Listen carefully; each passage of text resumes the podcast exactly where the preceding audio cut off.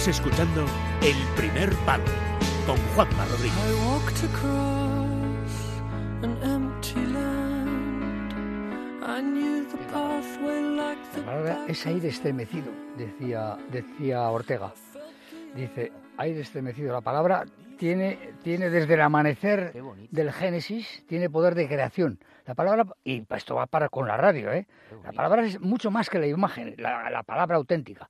La imagen es eh, lo más facilón. No, la palabra tiene fuerza.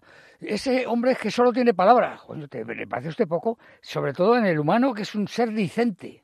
Es decir, ¿por qué somos lo que somos? Porque hablamos. Claro. Y, y este, este, este, este hacer el, el idioma, este, este hacer la, la- la palabra, le ha costado mm, miles y miles de, de años de esfuerzos.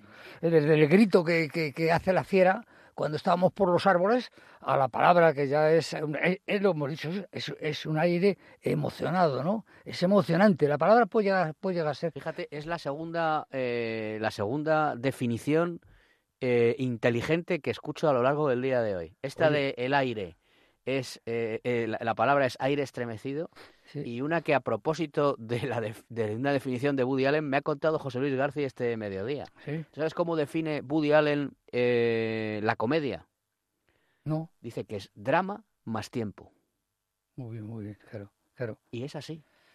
Sí, sí, Lo que hoy ves como una cuestión dramática con que no vas dale más tiempo y lo ves como una comedia, ¿sabes? Sí, sí, sí. Y eso de la palabra es aire estremecido, me ha gustado mucho, César. Bueno, pero no es mío, ¿eh? yo no puedo apuntarme No, tanto. es de Machado, Es- ¿no? Es, no, es, es Ortega. Ah, Ortega. Yo, soy, perdón, yo soy un estudioso de Ortega. De, de- en los últimos 40 años, yo creo que soy de los que más le ha leído, le ha pensado. Lo ha corregido a veces, porque claro, Ortega dice: la vida es un drama. Y yo digo, coño, sí es un drama, pero, pero hacemos es- enormes esfuerzos para que sea para que sea un verso, una canción, ¿eh? el poema, el poema alegra y la canción igual, para que ese drama que es la vida, porque el nacimiento es duro, y la ancianidad es espantoso, dígase lo que se diga. La ancianidad, porque y además yo empiezo a darme cuenta de lo malo que es que los años, oiga, no sé, esto así de pesimista, los años nos dan experiencia, los años nos dan tranquilidad. No creo yo que Sí, los años den experiencia, experiencia, experi- experiencia sí.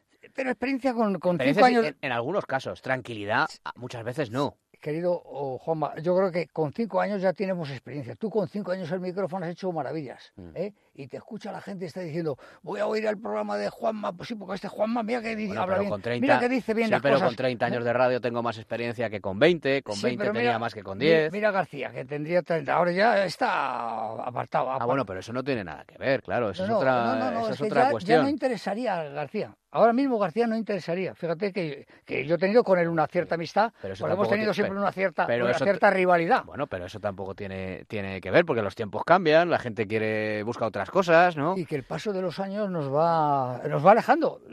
Tú lo has dicho de, de, de ser un drama a ser una comedia. Claro, la palabra es aire estremecido. Muy bien. Sí. Yo ya no sé si esta sección tuya es eh, de, de deportes, de alpinismo, de montañismo, Es que el o alpinismo es filosófica, es- es que el alpinismo- poética, Es que yo llego a la romántica. conclusión de que el alpinismo, el alpinismo es pura filosofía, Ah. pura fenomenología, Ajá. la de Husserl, el, el maestro, de- el maestro de, de, de Heidegger, de Martín de Heidegger, y que, y que resulta que desde Kant, fíjate que era un anciano que se manejaba muy mal, ya era el tío un viajero y un... Kant.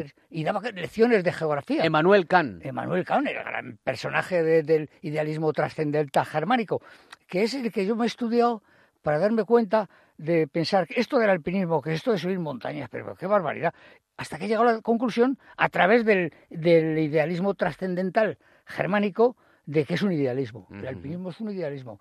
Lo que pasa es que lo, lo- lo- lo- deportivo, que a todos nos hace falta, ¿eh? eso es aparte. A todos nos hace falta eh, la gimnasia, a todos nos hace falta el esfuerzo, la carrera, eh, a todos nos hace falta dominar el miedo, el miedo ante el peligro. eh, todo el mundo tenemos que tener tranquilidad ante, ante la emoción, ante los momentos duros de la existencia, ¿no?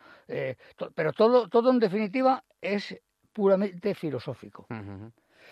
La misma psicología. Yo recuerdo que yo era un joven eh, de- débil, eh, enamorado del, del mundo de la montaña, y entonces yo me di cuenta de que, de que, de que lo que tenía que hacer yo es, es empezar a, saber cómo se vive en esas, en esas verticalidades, ¿no? Y, y- y empecé, empecé ahí, empecé ahí, y efectivamente empecé a descubrir que lo importante, lo importante es, es el pensamiento, es el sentimiento que llega al conocimiento y que llega a la, a la- a la experiencia. Oye, y eh, me parece muy interesante esto que estamos hablando. Muchas porque gracias. además seguro que en ningún programa deportivo en España se habla de estas cosas, pero eh, ¿tú crees que la filosofía le ayuda a uno a encontrarse mejor consigo mismo y que encontrarse con, mejor consigo mismo te ayuda a estar arriba en la montaña? Sí, sí, sí, sí. ¿Es así? Es así, es así, es así. Y yo, yo, y vamos, yo estoy, yo estoy convencido. Me ha costado, ¿eh? Porque yo no sé si tengo en un libro que ahora no sé si se editará o no se editará, que es la subida de la vida.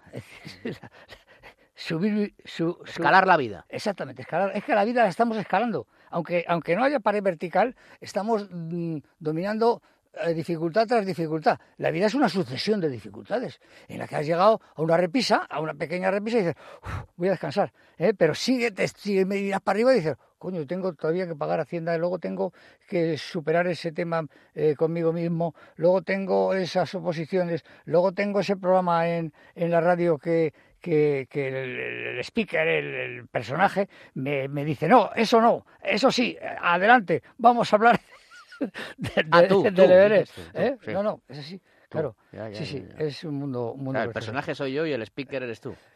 El personaje eres tú, claro. Yo soy un personaje. Claro, Bueno, tú sí que eres un personajazo. No, no, Oye, no. que no, no, eh, estaba planteado hablar de esto. Querías hablar de, de la autopista del Everest Sí. y luego que has dado una conferencia en un convento. Ah, sí, sí, sí. Oye, eh, me Pues gustó para lo porque que nos queda en el convento, tiempo- para lo que nos queda en el convento, ahí está.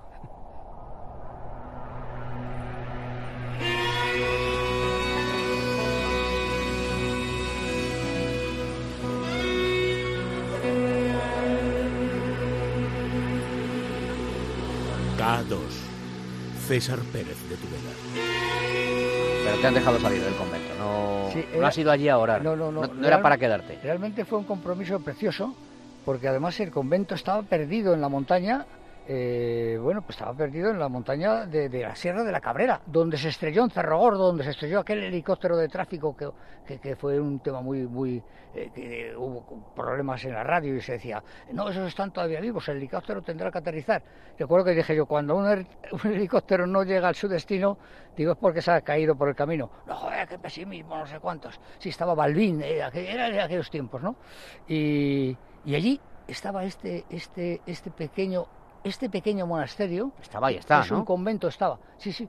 Y entonces yo me quedé perplejo porque el día que fui, eh, estos Pero, días, ¿cuán- pero ¿cuándo ha sido? esto ha sido sábado pasado. Ah, bueno. Sí. Vale, Entonces, oye, la niebla, la, niebla, la niebla cubría todos los picos. Allí está el pico La Miel con docenas de vías de escalada difíciles, ¿eh? O sea, son escaladas de, de 150 a 200 metros, pero escaladas en las que hay que eh, decir que no decimos el Everest, el Himalaya. No, en el Everest, el Himalaya nunca haces esas rocas tan, tan verticales y tan en las que te puedes caer con tanta frecuencia al duro suelo, ¿no?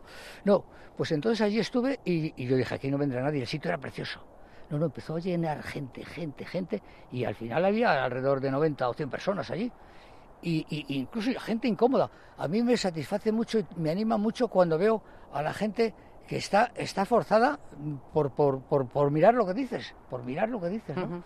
Sí, y, y yo siempre he dicho que, que el tema, el tema, hombre, el tema histórico es bonito, pero la historia se basa en hechos y los hechos se basan en, en, en- en esto, en, en superaciones, en equilibrios, en, en bueno, en esfuerzos, en definitiva, ¿no? Es así. Y que es lo que dicen los, los, los grandes, claro, los grandes. Tú imagínate ese y los grandes poetas, ¿eh? Porque eh, a mí la gente me decía, eso de la poesía es un aburrimiento.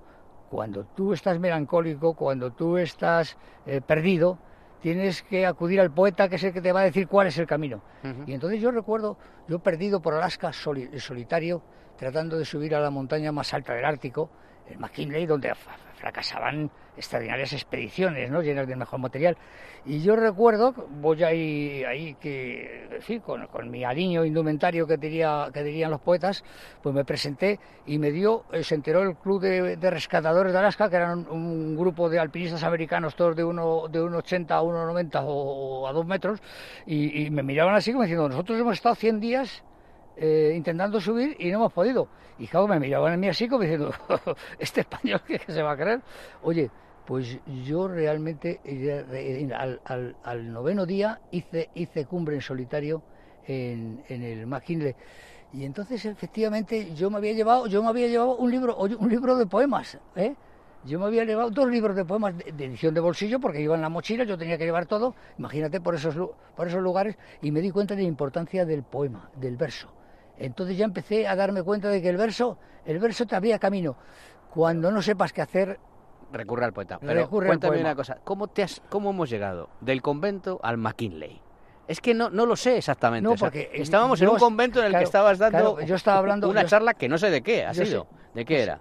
pues yo les contaba aventuras y desventuras. Claro, la vida es una aventura, por otro lado también. ¿eh? Pero no, pero no a los curas, ¿no?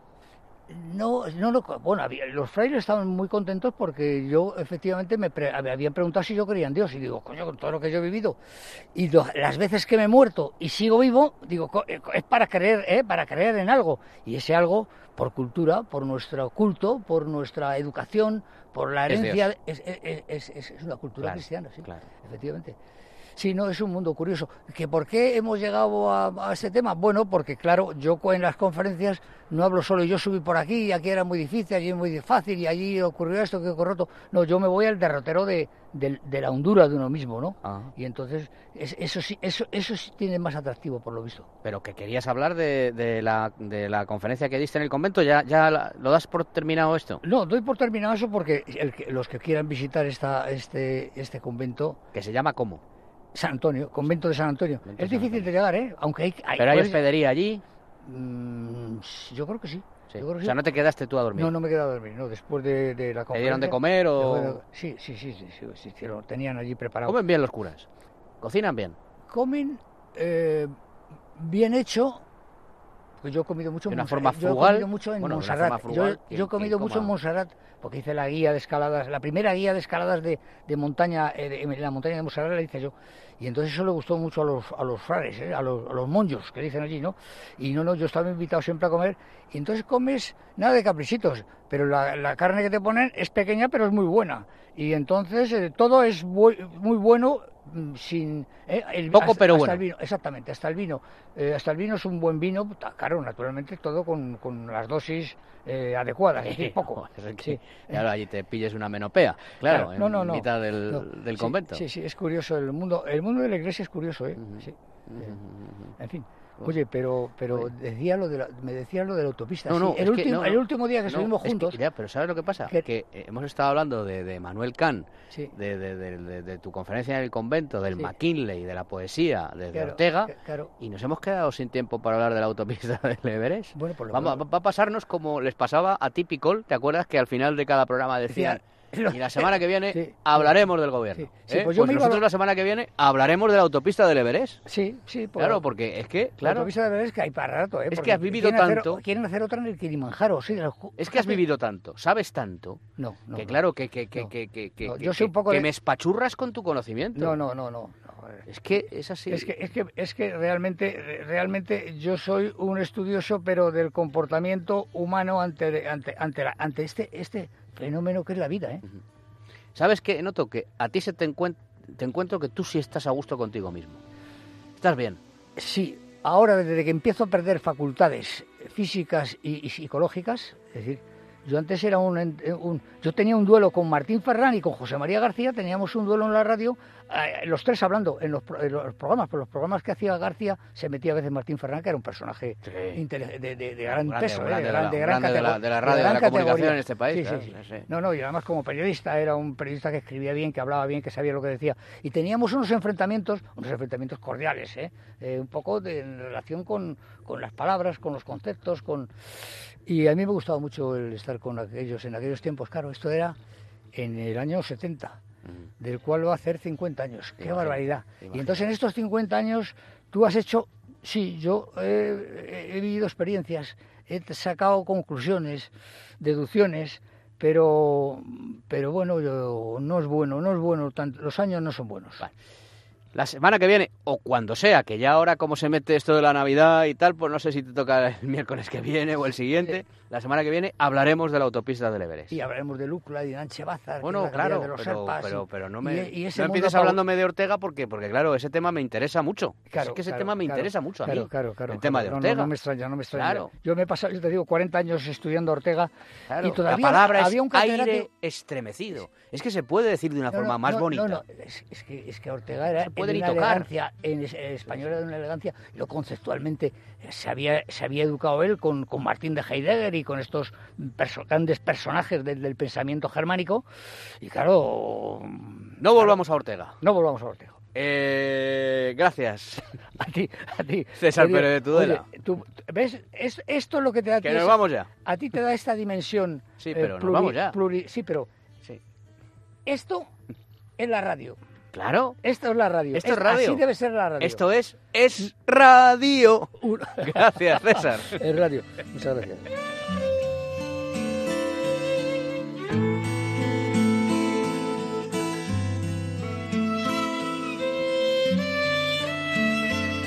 El primer palo con Juanma Rodríguez.